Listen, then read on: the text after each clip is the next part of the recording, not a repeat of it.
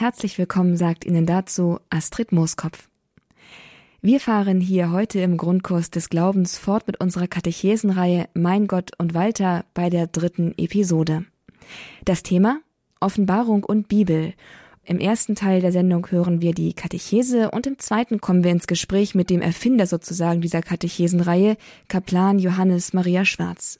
Er führt uns auch gleich durch diese Episode, gibt die Zwischenerklärungen und wird uns dann später live aus seiner Einsiedelei in Piemont zugeschaltet sein. Zuerst jetzt aber zur Katechese. In den beiden vorangegangenen Episoden ging es erst um den Menschen und seine Fähigkeit mittels der Vernunft einzusehen, dass Gott existiert. In der letzten Folge haben wir uns dann mit dem Gegenteil, dem Atheismus, auseinandergesetzt, mit der Überzeugung von Menschen, dass es Gott eben nicht gibt. Heute gehen wir von der Vernunfterkenntnis von Gottes Existenz einen Schritt weiter, überschreiten die Grenze der reinen Vernunfterkenntnis sozusagen, denn wir schauen auf Gott, insofern er sich uns offenbart und wir schauen, auf welchem Weg er sich uns zeigt. Warum Offenbarung und was das mit der Bibel zu tun hat, dazu jetzt die dritte Episode von Mein Gott und Walter.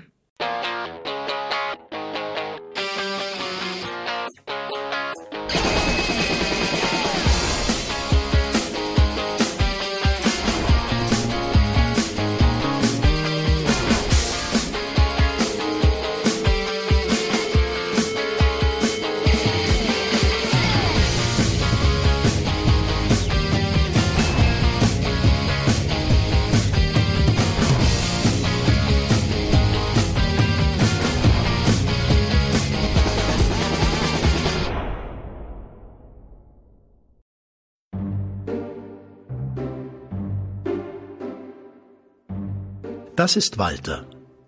Walter ist ein ganz normaler Durchschnittsmensch. Käme Walter aus Deutschland, würde er im Jahr 2,3 Bücher lesen. In der größten Klosterbibliothek der Welt in Admont wäre Walter für die nächsten 87.000 Jahre mit Lesestoff versorgt. Begonnen hat auch diese eindrückliche Sammlung mit dem Buch der Bücher, mit einer Ausgabe der Heiligen Schrift. Doch wie kam es dazu, dass wir die Bibel, so wie sie heute ist, in Händen halten? Gott sei Dank ist sie nicht vom Himmel gefallen, das wäre nämlich sehr gefährlich.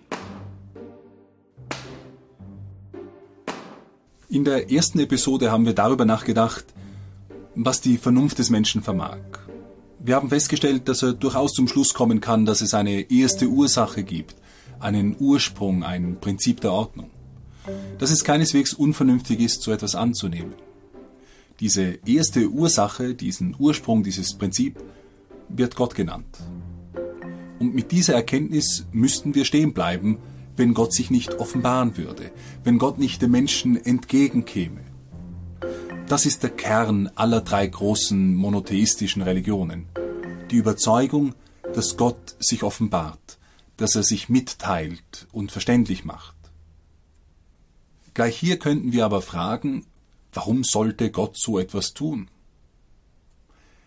Die christliche Antwort auf diese Frage finden wir vielleicht im ersten Johannesbrief.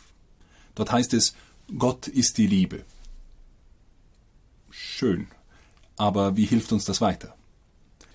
Wir müssen eigentlich nur an unsere eigene menschliche, an unsere begrenzte menschliche Liebe denken. Wenn wir etwas wirklich Schönes erleben, etwas Wunderbares, dann wünschen wir uns, es mit denen zu teilen, die wir lieben. Wenn wir etwa einen außergewöhnlich spektakulär kitschigen Sonnenuntergang betrachten, dann wünschen wir uns, dass unsere Lieben bei uns wären, um daran teilzuhaben.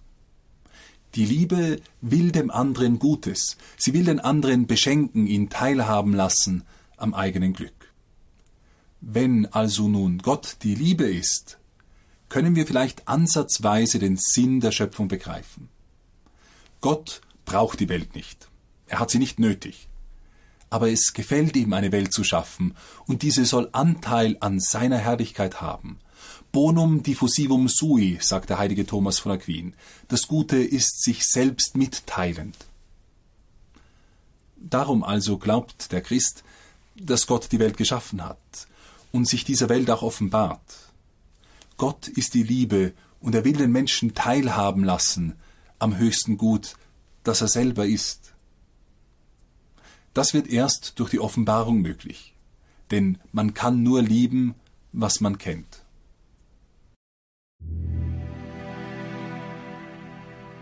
Die Bibel nun ist ein Teil der Geschichte dieser Selbstoffenbarung Gottes. Sie ist das geschriebene Wort Gottes, das ihn offenbaren soll.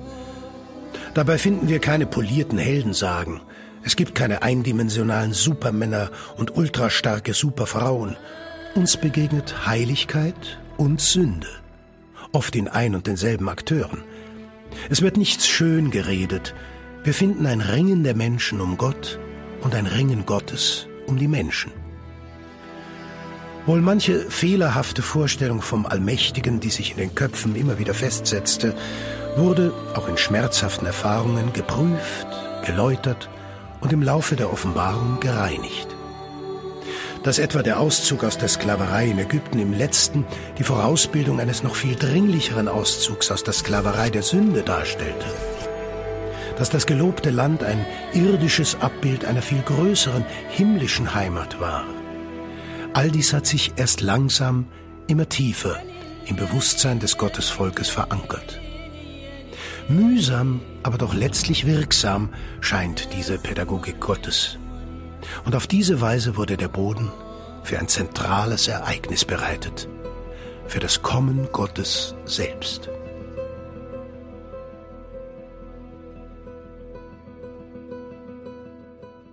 Das große Ereignis, das Kommen des Gottessohnes, teilt die Bibel in zwei Teile.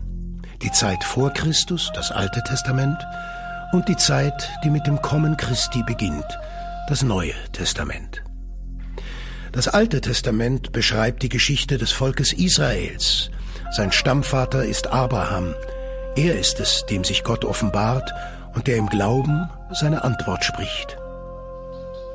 Im Vertrauen auf das Wort zieht er fort von seiner Heimat, verlässt seine Verwandtschaft und den Vielgötterglauben der damaligen Kultur.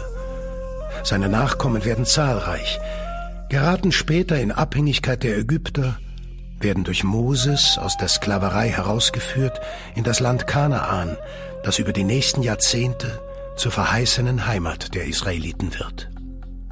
Nach einer kurzen Blüte unter der Königsherrschaft von David und seinem Sohn Salomon zerbricht das Reich. Das nördliche Königreich Israel geht durch die Assyrer unter. Das Südreich mit Jerusalem und dem Tempel als politisches und geistiges Zentrum kann sich fast ein halbes Jahrtausend behaupten. Am Beginn des sechsten Jahrhunderts vor Christus verwüsten die Babylonier unter Nebukadnezar II. Jerusalem. Sie zerstören den Tempel und verschleppen einen Großteil der Einwohner. Das Exil dauert sechs Jahrzehnte es endet mit dem Aufstieg des Perserkönigs Kyros, der Babylon unterwirft und den Juden die Rückkehr in ihr Land ermöglicht. Ein neuer, der zweite Tempel wird errichtet.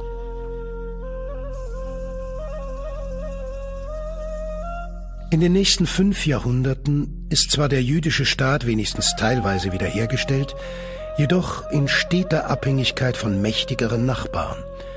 Die Perser werden durch Alexander den Großen besiegt und Israel wird Teil des hellenistischen Großreichs. Die gigantischen Eroberungen Alexanders zerfallen jedoch schnell nach seinem Tod im Kampf um die Nachfolge. Für den jüdischen Staat ändert dies vorerst wenig. Er bleibt unter dem wechselnden Einfluss der Diadochenreiche. Erst im zweiten Jahrhundert vor Christus kann man eine Schwäche der Nachbarreiche ausnützen und er kämpft sich unter den Makkabäern eine hundertjährige Unabhängigkeit. Im Jahr 63 vor Christus wird diese zerstört. Die Römer machen die Juden tribut- und steuerpflichtig. In diese Zeit hinein fällt die Geburt Christi. Die Geschichte des Gottesvolkes ist also eine wechselhafte und oft leidvolle. Doch durch die Zeit hindurch trägt es die Gewissheit von der Bundestreue Gottes.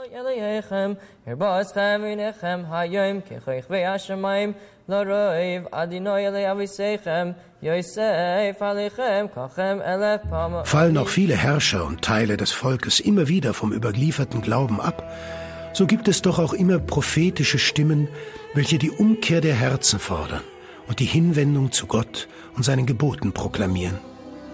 Auch wächst im Volk das Bewusstsein, dass die Verheißungen seit Abraham nur in einem epochalen Handeln Gottes ihre vollen Erfüllungen finden würden.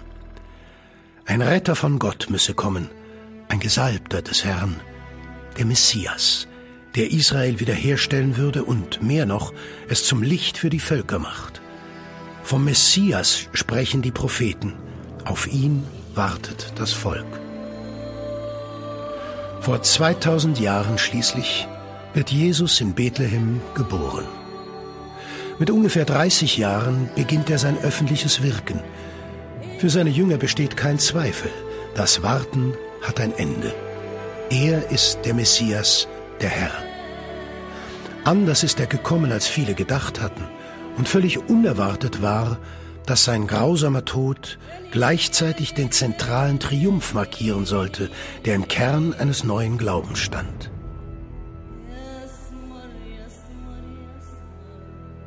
Die Jünger trugen die Botschaft des Nazareners bis an die Enden der Erde. Einfache Fischer und Menschen wurden zu Boten der heute größten Religionsgemeinschaft der Welt. Dies ist natürlich nur ein kurzer Überblick. Die eigentlichen Inhalte der Heiligen Schrift werden uns in allen weiteren Episoden begleiten. Begnügen wir uns hier an dieser Stelle mit einem Grundgerüst zur Orientierung. Die Bibel teilt sich also ganz grundlegend in zwei Teile, das Alte Testament und das Neue Testament. Aus christlicher Perspektive weist schon das Alte Testament auf Christus hin. Es bereitet die Herzen für sein Kommen. Er ist die Erfüllung. In ihm besteht ein neuer Bund, ein neues Testament, wie man auch sagt. Beide Testamente umfassen Texte ganz unterschiedlicher Art. Manche haben historischen Charakter, andere, wie die Psalmen, sind Dichtungen, wieder andere sind Sammlungen von Sprichwörtern, prophetische Visionen oder Weisheiten.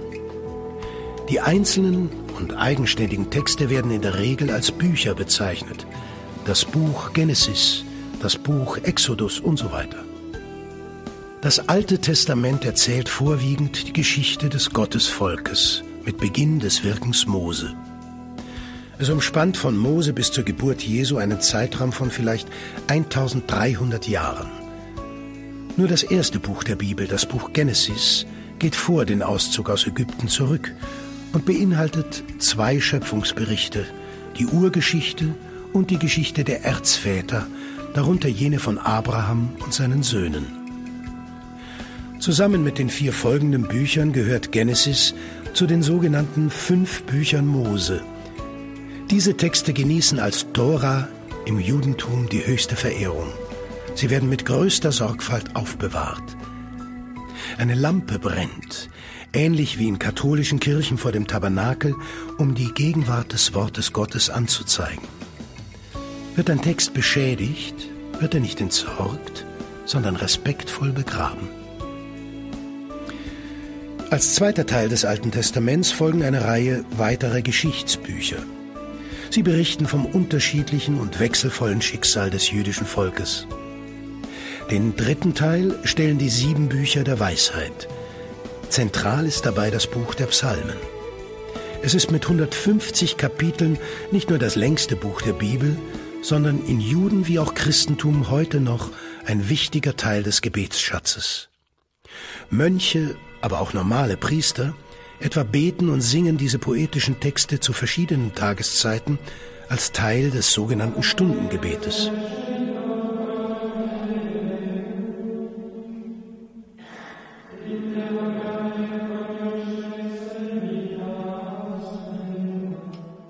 Der vierte Teil des Alten Testamentes setzt sich aus 16 Prophetenbüchern zusammen. Davon zählen vier zu den großen Propheten, aufgrund des Umfangs der Texte, die sie hinterlassen haben. Die Propheten sind ein Sprachrohr Gottes für ihre Zeit. Doch nicht weniges ihrer Verkündigung ist heute genauso aktuell. Die Propheten verheißen auch den Messias, den die Christen mit Jesus gekommen sehen. Auch das Neue Testament lässt sich in vier Teile gliedern. Die Texte umspannen grob das erste Jahrhundert nach Christus. Am Beginn stehen die vier Evangelien. Sie sind Berichte des Wirkens und Lebens Jesu und damit zentral für den christlichen Glauben. Im katholischen Gottesdienst wird stets ein Abschnitt aus den Evangelien gelesen und mit besonderer Ehrerbietung wie Weihrauch, Kerzen und einem Kuss begleitet. Auch im Neuen Testament steht an zweiter Stelle ein weiteres historisches Buch, die sogenannte Apostelgeschichte. Sie ist vom Evangelisten Lukas verfasst und berichtet vor allem vom Wirken des Apostels Paulus, den Lukas auf seinen Reisen begleitet hat. Paulus ist es auch, der den gewichtigsten Anteil zum dritten Abschnitt des Neuen Testamentes beigetragen hat, den Briefen.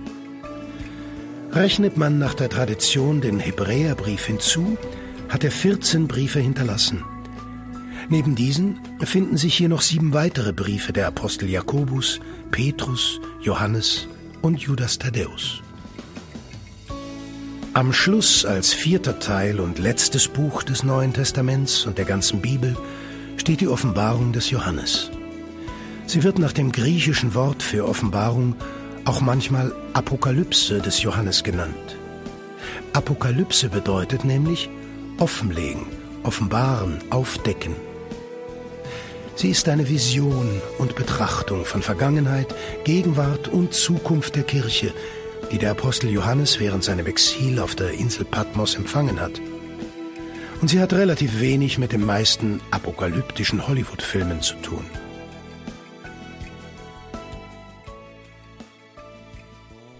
Diese Einteilung ist eine kleine Hilfestellung zur Orientierung. Wer die Bibel zur Hand nimmt, um darin zu lesen, dem empfiehlt sich, folgende Dinge zu beachten. Die Bibel ist weniger ein Buch als vielmehr eine Sammlung von Büchern. Es gibt ganz unterschiedliche Textarten. Es gibt poetische Texte und dann gibt es geschichtliche Texte. All diese Texte muss man versuchen, nach der Absicht der Autoren, die sie geschrieben haben, zu lesen. Für den Gläubigen sind sie zudem nicht einfach nur Texte von Menschen. Alle diese Texte sind von Gott inspiriert, ohne dabei jedoch eine Art göttliches Diktat zu sein. Die Autoren schreiben unter der Anhauchung des Heiligen Geistes, eingebettet in ihre Zeit, Kultur und Sprache. Für den Christen ist ferner der Schlüssel zum Verständnis der ganzen Bibel die Figur Jesu Christi. Er ist ja die fleischgewordene Offenbarung Gottes, das Wort Gottes, das Fleisch geworden ist. In seinem Licht liest man sowohl das Alte wie auch das Neue Testament. Zuletzt ist die Bibel Teil der kirchlichen Überlieferung sie außerhalb der lebendigen Tradition der Kirche, in der die Texte gesammelt und weitergegeben wurden, willkürlich zu lesen und zu deuten, das greift oft zu kurz. Es ist dies das gravierende Problem des protestantischen Bibelfundamentalismus. Die reformatorische Parole sola scriptura, nur die Bibel, die seit Martin Luther ausgegeben wird, zeichnet sich auf diese Weise verantwortlich für viele Zerrbilder die heute über den Inhalt des Christentums existieren. Mit und in der Kirche die Heilige Schrift zu lesen und zu verstehen, das ist der Weg, um ihre Schätze wirklich für sich aufzuschließen.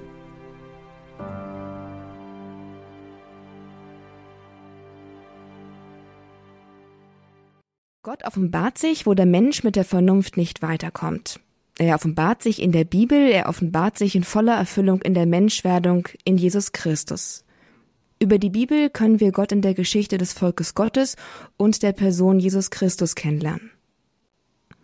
Soweit mal sehr kurz zusammengefasst die soeben gehörte Episode der Katechesenreihe Mein Gott und Walter. Und unser Thema hier im Grundkurs des Glaubens war und ist davon ausgehend heute Offenbarung und Bibel. Schön, liebe Zuhörer, dass Sie dazu eingeschaltet haben. Mein Name ist Astrid Mooskopf.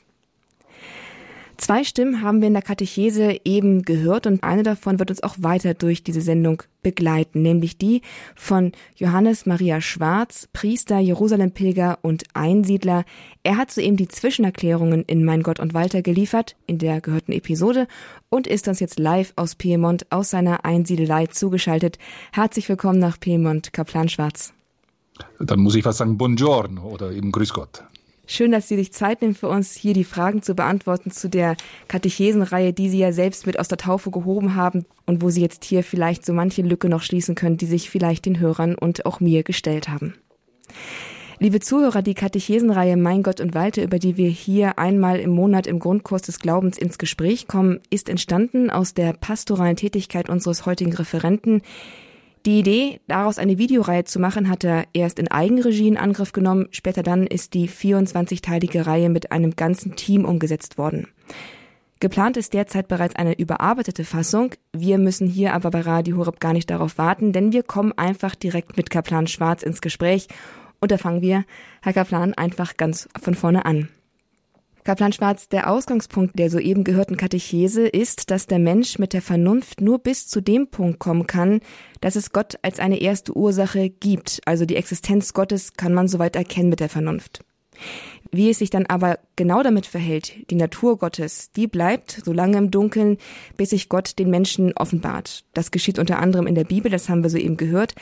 Aber wie kann man sich denn nun sicher sein, dass diese Offenbarung die richtige ist? Gibt es zum Beispiel andere Paralleloffenbarungen, die ebenso etwas über einen ersten Ursprung auszusagen beanspruchen? Und wie kann man sich sicher sein, dass ausgerechnet die Bibel Gottes Wort ist und nicht zum Beispiel die Bhagavad Gita oder der Gilgamesch-Epos? Also ganz, ganz allgemein, glaube ich, kann man mal sagen, dass ähm, die Offenbarung, also diese ist eine Selbstmitteilung Gottes, also eine, eine Kommunikation, wo Gott sich selbst mitteilt. In der Kommunikation steckt das Wort Communio drinnen, also dieses Gemeinschaftsstiftende, das eigentlich durch diese Selbstmitteilung Gottes möglich wird. Und die erste Offenbarung Gottes ist natürlich nicht äh, die Heilige Schrift, das ist tatsächlich die Schöpfung selbst, der Schöpfungsakt und dann die Schöpfung, alles, was es in der Schöpfung gibt, ist eine, eine Offenbarung Gottes, eine Selbstmitteilung Gottes.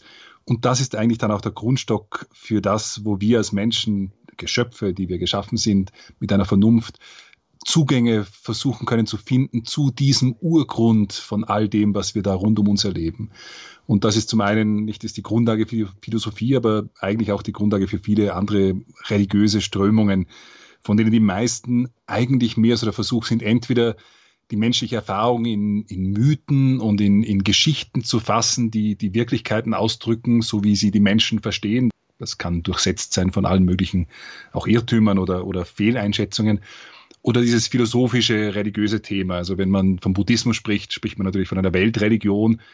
Aber korrekt ist es eigentlich fast von einer Philosophie zu sprechen. Denn äh, Buddha hat sich die Welt angesehen und hat verschiedene nicht hat die, diese Welt gesehen, die wir auch sehen, nicht eine, eine Welt ist, wo es Leid gibt und wo man sich die Frage stellen kann, wie kommt es zu Leid? Und Buddha entwickelt dann daraus eben seine, seine Vorstellung von dem, dass wir, wenn wir uns nur von allem irgendwie lösen können und, und ein Detachment oder ein, also dieses Losgelöstsein von allem hinbekommen, dann wird das Leid in unserem Leben abnehmen. Das heißt, je, je mehr Distanz wir eigentlich zu allem haben, desto mehr wird das Leid abnehmen.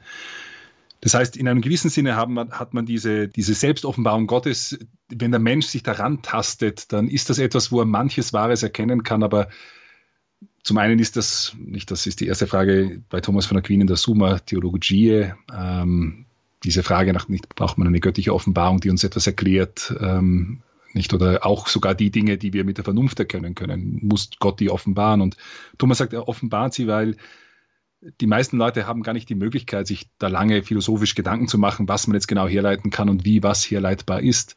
Man würde auch nach viel Zeit, die das in Anspruch nehmen würde, vielleicht trotzdem nur zu etwas kommen, was mit, mit Irrtümern vermischt ist. Also genau das zeigt auch irgendwie der Blick in die Welt. Und von daher offenbart sich Gott. Also das heißt, er versucht, dem Menschen entgegenzukommen in seinem Streben und Bemühen nach Gott. Und da ist natürlich diese, wenn, wenn Gott sich offenbart, dann ist das ein Eintreten in die Geschichte. Und das ist dann auch immer etwas Konkretes. Die Erde ist ein großer runder Ball. Und wenn Gott in dieser Welt handelt, dann nicht, kommt das auf irgendeinen Punkt zusammen. Und wir glauben, dass diese Offenbarung ergangen ist von dieser allgemeinen Offenbarung in der Schöpfung und, und von dem, was Gott auch irgendwie den Menschen ins Herzen geschrieben hat, äh, dass das konkret geworden ist in einem Volk, dem Volk Israel, aus dem dann auch der Erlöser stammen sollte, der dann wieder eine universale Botschaft bringt oder diese ganze Weltgemeinschaft, die, die ganze Menschheitsfamilie eigentlich zusammenruft in dieses eine Volk Israel. Und von daher hat man eine ganz spezielle Offenbarungsgeschichte, die anders ist ähm, und die ist inhaltlich zum Teil anders wie andere. Aber wie kann ich sagen, ist das jetzt die richtige Geschichte oder ist es eine andere Geschichte? dann würde ich zwei Dinge sagen. Nicht? Wenn Gott sich offenbart, dann ist das verbunden mit Zeichen und Wundern. Also etwas, was beglaubigt werden muss durch Zeichen und Wunder, die über ein gewisses Maß hinausgehen von dem, was man vielleicht sonst noch irgendwie zusammentricksen kann. Das heißt, dort, wo man das Wirken Gottes sieht, der erste Punkt ist, dass das, wenn Ägypten, die Israeliten, was dort geschehen ist, das ist etwas, was eigentlich einem einen Hinweis darauf gibt und den Israeliten einen Hinweis darauf geben sollte, wer dieser Gott, der sich ihnen offenbart, der Mose im Dornbusch gerufen hat, wer dieser Gott ist. Ja, also es, es, ist für uns vielleicht nicht immer ganz einfach zu sehen, wo Gott spricht oder nicht. Also das ist der erste Punkt, dass Gott durch Zeichen seine Offenbarung beglaubigt. Das geschieht dann auch in Jesus Christus. Jesus Christus tut verschiedene Dinge, die den Menschen, den Juden, die auf den Messias warten, zu erkennen gibt. Das ist der Messias, auf den wir warten. Und als Johannes der Täufer fragen lässt, müssen wir noch warten, lässt ihm Jesus ausrichten, nicht, dass die, die Tauben wieder hören, die Blinden wieder sehen und die Gefangenen befreit werden. Also all das, was so eine Verheißung ist von dem, was kommen wird, das erfüllt sich jetzt. Das ist dieser eine Aspekt, dieser nach außen tretende.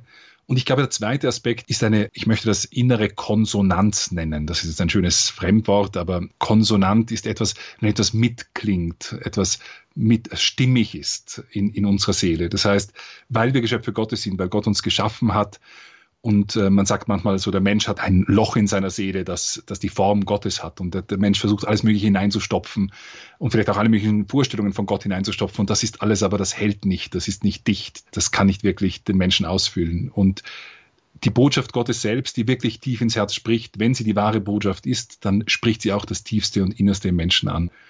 Es gibt wenig Menschen, die die Botschaft Jesu lesen können und nicht von ihr im tiefsten berührt werden. Also diese unglaubliche Einfachheit in diesen Gleichnissen, die gleichzeitig unglaublich tief ist. Und da gibt es dann noch viel, viel mehr zu entdecken.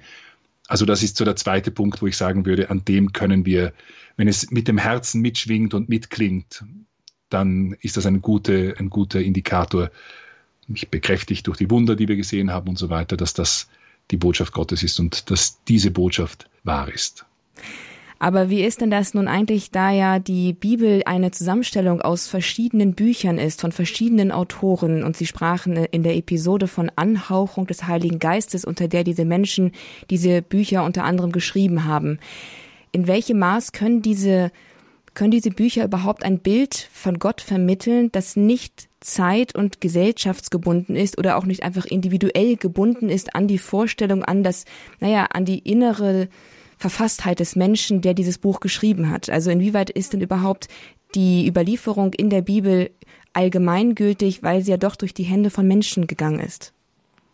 Also allgemeingültig ist sie, weil sie sich, weil sie von Menschen an Menschen gerichtet wurde und das, was die Menschen uns berichten, das ist, was ein der Mensch gewordene Gottessohn gebracht hat. Also das Universale liegt eigentlich in dem, dass, dass es Christus in menschlichen Worten, in seiner Gegenwartskultur, in seiner Umgebungskultur gesprochen hat und, und äh, diese Gegenwartskultur ist sicher für uns nicht, die Kulturen sind im Wandel und sogar für unsere Kultur, die der, dieser jüdischen Kultur vielleicht im Kulturraum des Mittelmeerraumes, der sich ausgedehnt hat und so weiter.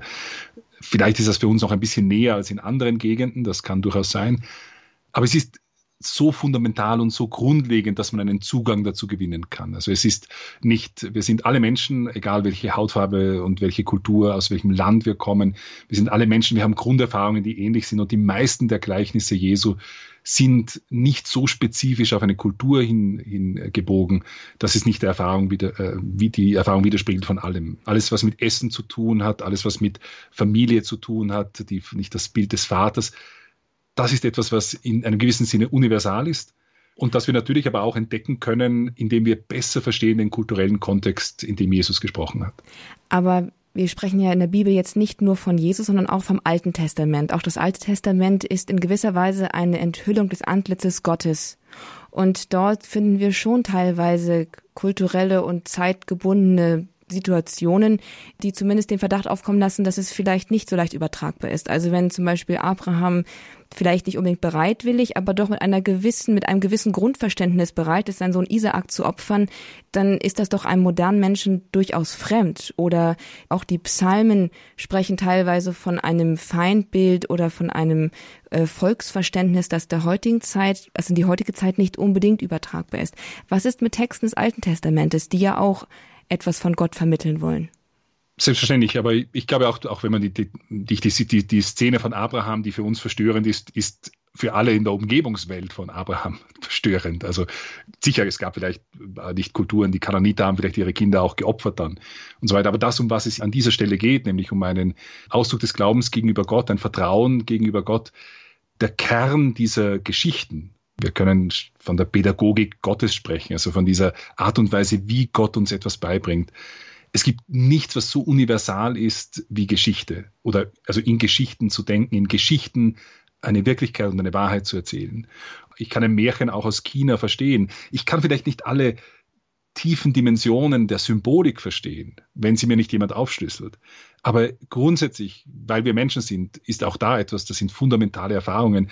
Die Erfahrung des Feindes ist etwas Fundamentales, das jede Kultur kennt. Äh, wir leben vielleicht jetzt gerade in einer Epoche, wo der schlimmste Feind ist der politische Feind, ist, ist der, der mit mir äh, in einer Facebook-Kommentarspalte streitet. Äh, wir haben Feindbilder, ich würde sogar sagen, wir sind heute so polarisiert wie, wie kaum in, in einer geschichtlichen Epoche, vermute ich. Das heißt, wir sehen so wenig den anderen als Individuum und den anderen als Mensch und den anderen immer als Teil von etwas und das sind die Guten, das sind die Bösen. Also wir kennen all das der Unterschied für manche Erzählungen des Alten Testamentes, für die Geschichte Gottes mit den Menschen ist, im Alten Testament ist, dass manches davon eine Vorläufigkeit hat oder, oder überhaupt etwas ist, was den Menschen zu einer tieferen Erkenntnis führen muss. Äh, das heißt, die, die ganze Idee dieses Landes Kanaans in Besitz zu nehmen, ist eine Vorbereitung, damit die Menschen später verstehen können, was es bedeutet, oder der Auszug von Ägypten, der Exodus, dieses aus der Sklaverei ausziehen, all das sind Bilder, die konkret werden, nicht nur als Geschichten, sondern als Lebenserfahrung eines Volkes, die dann sich in Wirklichkeit vollziehen und deswegen eine ganz andere Tiefe gewinnen für, für alle, die daraus kommen und damit auch für uns, die wir letztlich äh, von, von dieser von diesen Geschichten dann erfahren, als Menschen, die vielleicht ursprünglich nicht zum Judentum gehört haben, sondern hineingepfropft wurden, wie Paulus sagt. Aber auch da, nicht Paulus ist einer, der zum Beispiel uns sagt, das Gesetz, oder er stellt das so in den Raum, das Gesetz ist ein Stück weit dem Menschen gegeben worden, damit der Mensch erkennt, dass er durch das Gesetz alleine nicht gerecht werden kann. Und da sieht man diese Vorläufigkeit auch von dem Bemühen der Menschen, die das Gesetz erhalten haben, durch Gesetzesgerechtigkeit gerecht zu werden. Und diese Erfahrung, dass das letzten nicht geht, dass es mehr braucht, dass es eine Verwandlung des Herzens braucht, eine Umkehr, das ist zwar grundgelegt schon im dritten Kapitel von Genesis mit dem Protoevangelium, aber es ist etwas, was die Menschen, auch die Geschichte des Volkes Israel deutlich macht für alle kommenden Generationen. Ich glaube, die, die, die Kleider, die wir anziehen, sind unterschiedlich, aber der Mensch im, im Großen und Ganzen ist, ist nicht sehr anders. Also das, was dahinter steckt, diese, die Grundbedürfnisse, die Emotionen, die, die, die Zweifel, die, die Ängste, die Wut, der Zorn, das Umgehen mit, mit diesen Dingen, das sind alles Erfahrungen, die uns absolut möglich machen, einen Zugang zu gewinnen, auch zu diesen Texten, die Jahrtausende alt sind, eben weil der Mensch im Grunde sich nicht weit ändert. Da, da sprechen Sie auch schon zwei Begriffe, zwei Themen an und haben dazu auch schon eigentlich eine Menge gesagt. Aber ich will es nochmal noch mal ganz gezielt fragen. Sie sprachen von Pädagogik Gottes und von der Vorläufigkeit einiger, naja, Zustände des Menschen, die in der Bibel geschildert werden. Mm, was haben Sie, was meinen Sie nochmal genau mit der Pädagogik Gottes? Und daran anschließend hat es auch etwas damit zu tun, dass die Selbstoffenbarung Gottes, die die Bibel ja eigentlich sein will, immer durch Irrungen und Wirrungen des menschlichen Lebens irgendwie vermittelt wird? Hängt das irgendwie miteinander zusammen? Ja, also das hängt wahrscheinlich ein bisschen damit zusammen. Ähm, in, in dem Sinn, dass, dass Gott um das weiß, was, was auch der Mensch an Unvollkommenen schrittweise irgendwie erkennt. Wenn man von Pädagogik Gottes spricht, Pädagogik ist einfach ein, ein tolles Wort für die Grillparty, wenn man über, über das Lehren sprechen möchte, die Methode des Lehrens die Größe einer Geschichte ist, dass wir eine Geschichte nur ein oder zweimal hören müssen und wir können sie weitererzählen. Eine Geschichte hat nämlich nicht nur diese, diese, diese oberflächliche Aussage, sondern die hat Schichten, die hat, die kann eine Tiefe haben. Auch wenn wir die Gleichnisse aus dem Evangelium nehmen oder auch das fleischgewordene Gleichnis vieler biblischer Figuren. Wenn wir diese Geschichten uns anschauen, dann können wir, die müssen wir nicht oft hören, um wenigstens einen Zugang zu haben. Wenn wir sie dann betrachten, wie es die, die Wüstenväter gemacht haben oder die großen Heiligen oder wie auch immer, sich Zeit nimmt, auch heute im, im Mönchstum, wenn man die Heilige Schrift immer wieder betrachtet, dann kann man immer mehr Tiefen entdecken und vielleicht auch zurückgreifen auf das, was andere schon entdeckt haben und so diese Tiefgründigkeit der Geschichten sehen, weil eben dort gibt es mehr als einen Sinn. Es gibt nicht nur den wörtlichen Sinn und den Literalsinn, also das, was dieser, der Autor versucht hat zu sagen, sondern es gibt vielleicht ein, ein, eine Allegorie darin für das geistige Leben etwas, es gibt ein, für das moralische Leben etwas, was man daraus mitnehmen kann. Es gibt den sogenannten anagogischen Schriftsinn, also wo wir das, die Gestalt der Kirche und der Gemeinschaft Gottes irgendwie näher ergründen können, was die Zukunft betrifft oder auch sonst das Wesen selbst. Das heißt, es gibt diese Tiefen, die, die ein, ein, ein Sachtext eigentlich gar nicht in dieser Form so vermitteln kann und vor allem nicht so, dass er das Herz des Menschen trifft. Ich glaube, wir sind, das ist etwas, was wir ein bisschen verlieren, weil wir heute den Fernseher einschalten oder das Radio, nicht? Aber ähm, natürlich, wenn man Radio Horeb einschaltet, dann ist das, ist das großartig. Aber wir konsumieren passiver das eine oder andere, gerade beim Fernsehen, wo die Geschichte sich vor uns entfaltet aber immer noch, solange es eine Geschichte ist, können wir uns davon etwas merken, können wir etwas mitnehmen. Aber dieses wirklich um das Feuer sitzen und eine Geschichte weiterzuerzählen, die schon seit Generationen weitererzählt wird, das ist etwas, was in unserer Kultur ein bisschen verloren gegangen ist. Und trotzdem etwas, warum wir vielleicht auch eine falsche Vorstellung haben von dem, wie diese Offenbarung weitergegeben wurde, weil wir aus keiner solchen Geschichtskultur und Erzählkultur und Hörkultur mehr kommen, wie es einmal gewesen ist, wo das die Art und Weise war, wie man Wissen weitergegeben hat und vermittelt hat.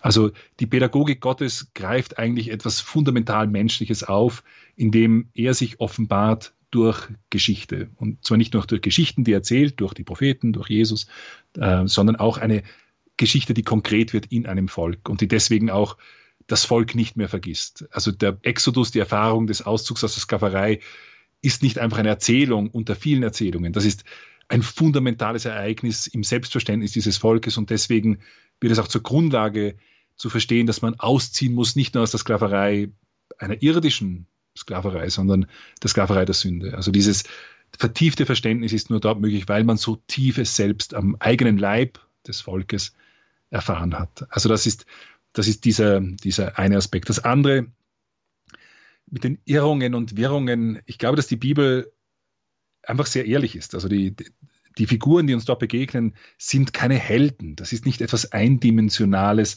wo es nicht, wo, wo einfach lauter Supermänner da sind, die, die alles richtig machen, sondern wir erleben menschliche Schwachheit. Wie groß ist König David und wie wird er nicht als großer König Israels gefeiert? Und dann sehen wir diesen König wegen der Begierde einer Frau zum Mörder indirekt zu werden, indem er da den Uriah an die, an die erste Frontlinie stellen lässt, damit er fällt und somit er sich an seine Frau ranmachen kann. Das finde ich auch, muss ich sagen, das Großartige und vielleicht auch den Unterschied zu, zu dem einen oder anderen, zu der Heldensage, wo, wo diese Schwachheit oft mehr ausgeklammert wird. Die Heilige Schrift ist ehrlich und lässt uns auch da erkennen, dass ohne die Gnade Gottes fällt der Mensch und, und er fällt, auch wenn er gerecht sein kann. Wir, wir haben den König Saul, wir haben Salomon, wir haben großartige Figuren, die, die scheitern wegen der Sünde. Und auch darin steckt eine, eine Lehre. Nicht? Wir, wir gleiten nicht dahin auf der Welle der Gnade und alles, was wir tun, ist recht, weil Gott uns Gutes will und dann tun wir auch nur das Gute, sondern dass das etwas ist, um was wir ringen müssen, das ganze Leben, damit wir es nicht verlieren, damit wir nicht Gott auf die Seite stellen. Das ist alles etwas, was, was darin ist und darum ist dieses Irren wird uns nicht beschrieben als etwas, was großartig ist, sondern als etwas, was real ist, weil es auch in unserem eigenen Leben real ist. Darüber hinaus gibt es dann noch ein paar Dinge, die vielleicht ähm, auch einen, einen Charakter zeigen, wie nicht Jesus zum Beispiel, als es um die Scheidung geht, sagt er, Mose hat euch wegen eurer Hartherzigkeit erlaubt, eine Scheidungsurkunde auszustellen. Aber am Anfang war es nicht so. Also es gibt auch Dinge, wo Jesus als der neue Mose, als der neue Gesetzeslehrer sagt, zu den Alten ist gesagt worden, ich aber sage euch. Also auch da dieses, was der Mensch vermag in einem gewissen Abschnitt, auch da, Gott ist ja auch in unserem Leben geduldig und er gibt uns zuerst Milch und wir müssen nicht gleich mit Fleisch anfangen, sondern nicht die Milde Gottes führt uns da oft auch in, in, auf eine langsame, geduldige Weise, weil eben auch da wieder das geistige Leben, auch in uns selbst als, als Einzelpersonen, ein Wachstum ist und etwas, ein Hineinwachsen, ein tiefer Verstehen, ein tiefer Begreifen. Und von daher, das ist die, würde ich sagen, die Pädagogik Gottes und auch der Platz von den Dingen, die vielleicht eine gewisse Vorläufigkeit oder Unvollkommenheit haben. Also wir werden, wenn wir heute die Psalmen lesen, und wir haben schon, es gibt schon einige Psalmen, die kommen gar nicht im christlichen Gebet vor, weil sie irgendwie ein bisschen zu anders sind, sage ich jetzt einmal. Aber im Psalmengebet haben wir auch etwas drinnen, was diese Menschheitserfahrung, und das muss nicht unsere eigene Erfahrung sein, irgendwie ausdrückt. Und wir können sie in einem geistigen Sinn verstehen. Also wenn wir heute von, von Feinden sprechen, auch Augustinus in seiner Schriftauslegung macht das immer wieder. Er sagt nicht, wir, wir sind von Christus bekommen wir geboten, die Feinde zu lieben, dann müssen wir diese Passagen, die im Alten Testament vielleicht in, einem, in so einem Kontext geschrieben wurden, heute auf einen geistigen Kampf, auf, auf das, einen geistigen Feind übertragen, so damit wir beidem, nämlich dieser grundmenschlichen Erfahrung und dieser Neuoffenbarung in Christus, damit wir da dem gerecht werden. Kommen wir jetzt noch einmal zu einer Perspektive auf die Bibel von Leuten, die noch mehr von außen daran herantreten. Ähm, wie ist denn das, wenn man von naturwissenschaftlichem Standpunkt an die Bibel herantritt und dann liest man zum Beispiel die Schöpfungsgeschichte und dann wird ja auch, auch oft kritisiert, dass das also naturwissenschaftlich kaum haltbar ist, was dort geschildert wird. Die Kirche lehrt aber, dass von den Büchern der Schrift zu bekennen ist, dass sicher sei, dass sie getreu und ohne Irrtum die Wahrheit lehre, die Gott um unseres Heils willen in heiligen Schriften aufgezeichnet haben wollte. Wie sieht's denn eigentlich aus mit der Wahrheit in der Bibel? Sie ist ja nun vielleicht nicht naturwissenschaftlich immer so ganz wahr, aber in welcher Hinsicht ist sie jetzt eigentlich wahr? Gut, also das, diesen Satz, den Sie zitiert haben, der im Katechismus steht, der in Dei Verbum vorkommt, einer Konstitution des Zweiten Vatikanums, der ist richtig, den darf man natürlich nicht limitierend verstehen. Also die, die klassische katholische Auffassung ist, dass die Heilige Schrift ohne Irrtum ist, ganz allgemein, und zwar nicht nur in den Dingen, die dem Heile dienen, sondern generell irrtumslos ist das Wichtigste, wenn man die, an die Bibel herangeht, ist sie zu verstehen. Wir haben schon angesprochen, dass es nicht ein Buch ist, sondern 73 Bücher, dass diese Bücher ein unterschiedliches Genre haben können. Also es gibt poetische Bücher, es gibt historische Bücher, es gibt Bücher, die eine Weisheitsliteratur darstellen, die wieder einen anderen Charakter hat oder prophetische Bücher. Und dieses Genre muss man in Betracht ziehen, damit man versteht, was ein, ein gewisser Satz oder ein gewisser auch Teil der Heiligen Schrift bedeuten kann, bedeutet oder bedeuten soll. Wenn wir zum Beispiel, es gibt noch, die, über die Schöpfung werden wir vielleicht in einer späteren Episode von Mein Gott und Walter noch einmal gesondert reden, wo das ein Thema ist.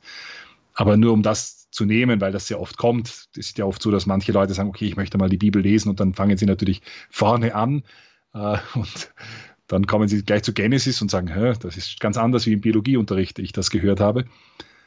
Und da muss man aber sagen, dass, dass das etwas ist, wo ich gleich, wenn ich den Schöpfungs, die Schöpfung lese, dann habe ich ja nicht einen Schöpfungsbericht, sondern zwei Schöpfungsberichte. Im ersten Schöpfungsbericht wird alles Mögliche geschaffen, dann die Tiere, dann der Mensch.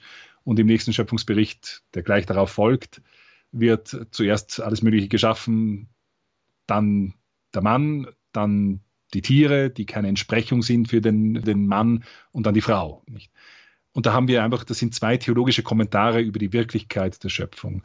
Die ersten Kapitel in Genesis haben nicht den Anspruch, eine, oder das Ziel dieser, dieser, dieser Texte ist nicht, also die Intention des Autors ist nicht, eine möglichst exakte biologische Beschreibung oder eine möglichst exakte kosmologische Beschreibung von dem zu geben, wie sich heute die Naturwissenschaft interessiert für diese selbe Frage.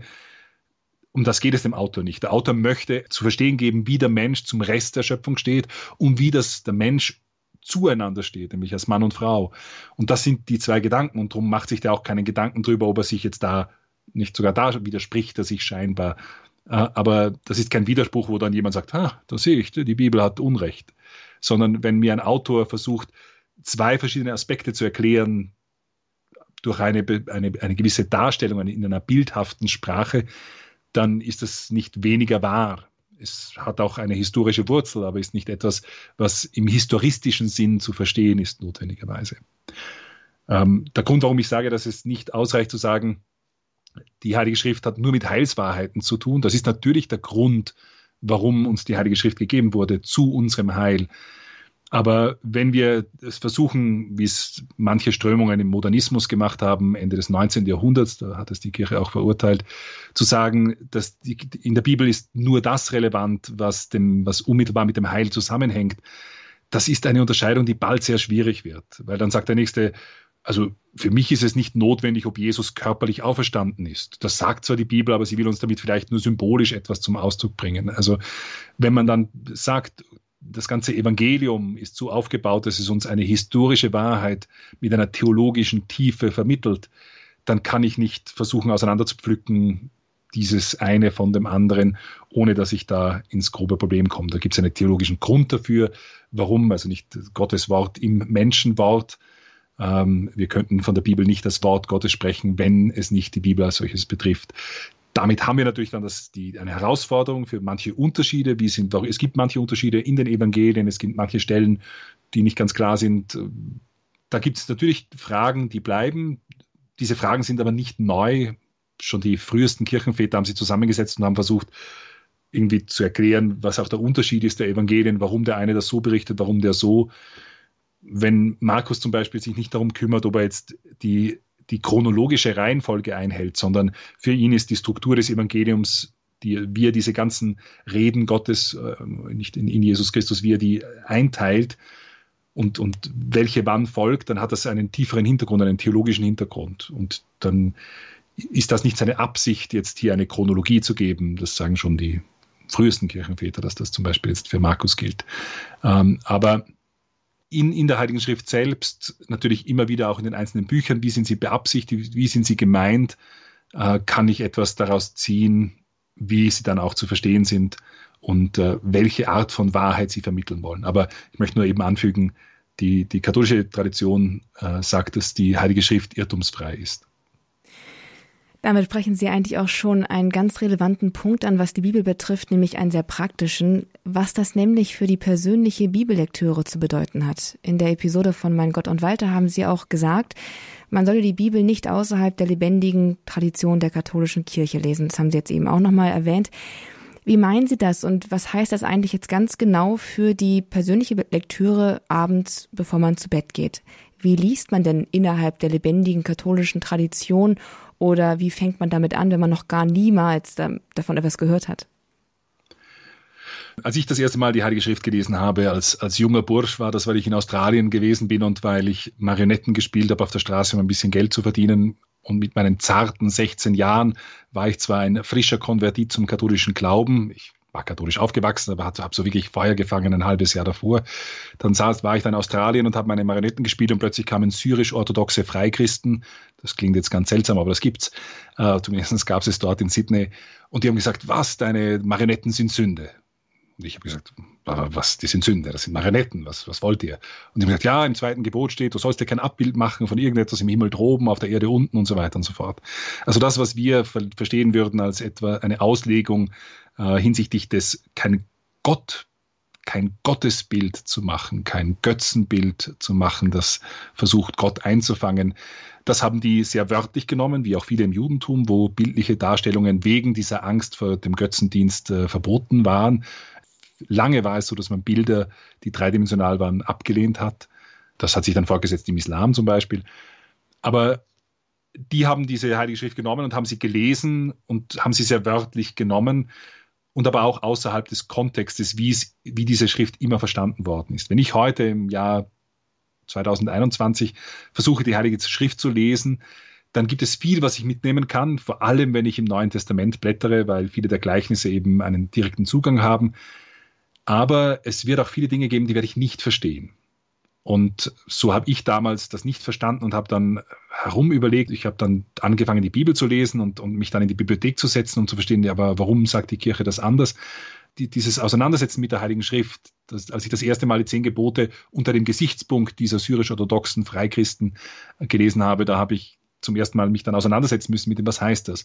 Und da habe ich meine Antwort gefunden im Vertrauen darauf, dass wenn Christus eine Kirche gegründet hat und die Botschaft Christi weiterlebt durch die Kirche, mehr noch als durch die Schrift allein.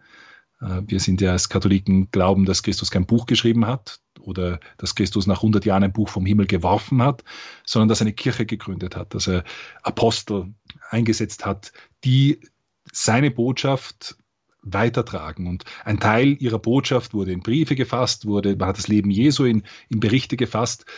Und das hat die Kirche weitergegeben. Aber die Kirche, die uns dieses Buch, nämlich die Heilige Schrift, geschenkt hat, die Bibel, so wie, sie, wie wir sie heute haben, die diese Schriften gesammelt und dann auch zum, diese 27 Bücher des Neuen Testaments zum Neuen Testament erklärt hat, diese Kirche ist mir eigentlich auch im Verständnis dieser Bücher dann die größte Hilfe.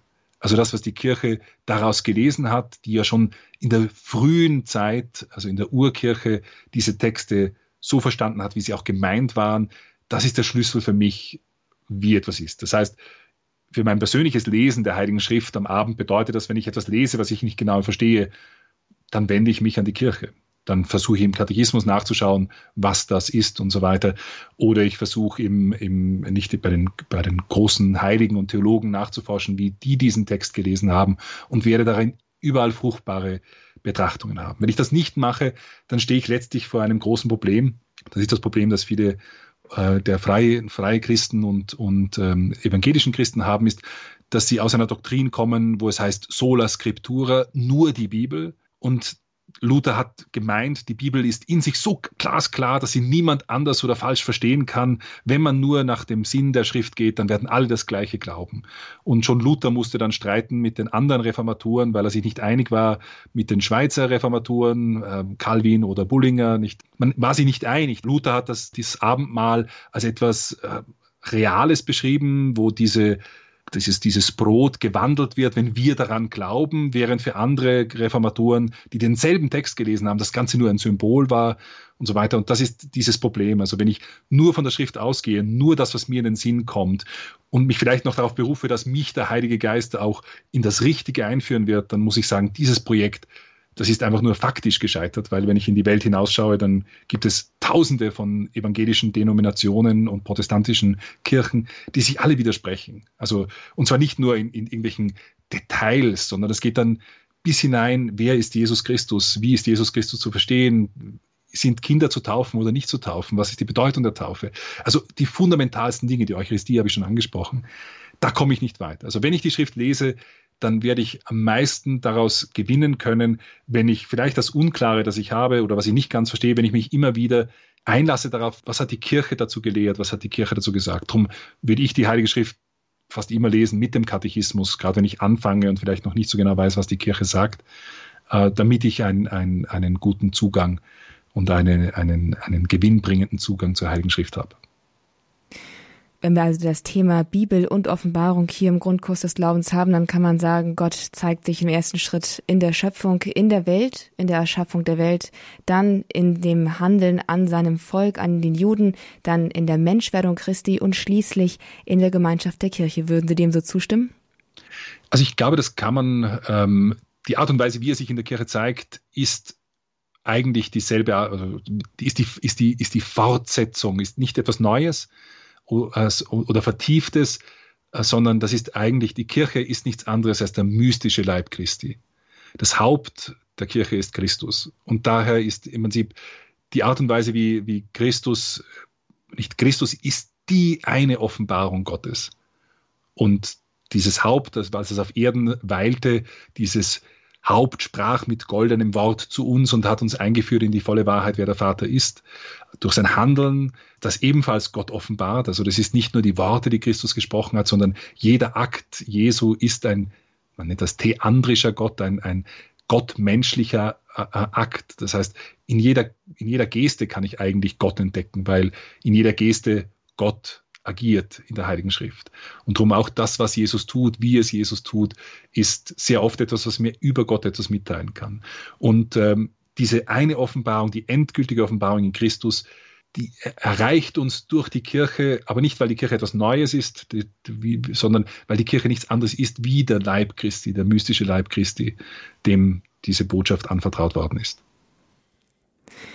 Offenbarung und Bibel, das war das Thema des heutigen Grundkurs des Glaubens, dem wir uns mit dem dritten Teil der Katechesenreihe Mein Gott und Walter genähert haben. Wir waren dazu im Gespräch mit dem Macher und Ideengeber der Reihe, Kaplan Johannes Maria Schwarz. Und an dieser Stelle an Sie, Kaplan Schwarz, danke für Ihre Zeit, für Ihre umfassenden Antworten zum Thema Bibel und Offenbarung. Herzlichen Dank. Segne es Gott. Liebe Zuhörer, den nächsten Teil von Mein Gott und Walter, den gehen wir hier am 12. März an.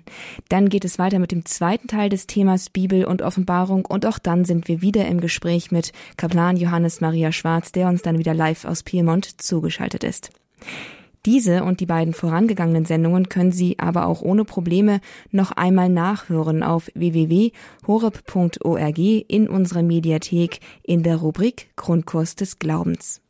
Einen CD-Mitschnitt der Sendungen können Sie sich ebenfalls zuschicken lassen, ganz kostenlos wie immer, bei unserem CD-Dienst unter der 08328 921 120. Die Kollegen des CD-Dienstes sind am Montag wieder für Sie da.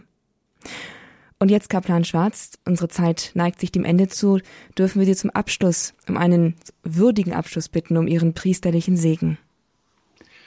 Unsere Hilfe ist im Namen des Herrn, der Himmel und Erde erschaffen hat. Auf die Fürsprache der seligen Jungfrau und Gottesmutter Maria, eure heiligen Namenspatrone und eure Schutzengel, segne, stärke und behüte euch der dreinige Gott, der Vater und der Sohn und der Heilige Geist. Amen. Gelobt sei Jesus Christus. In Ewigkeit. Amen. Vielen Dank, Gottes Segen und auf Wiederhören. Und das, liebe Zuhörer, das war der Grundkurs des Glaubens. Schön, dass Sie heute mit dabei waren. Jetzt viel Freude mit dem weiteren Programm und Gottes Segen. Das wünsche ich Ihnen. Ich bin Astrid Mooskopf.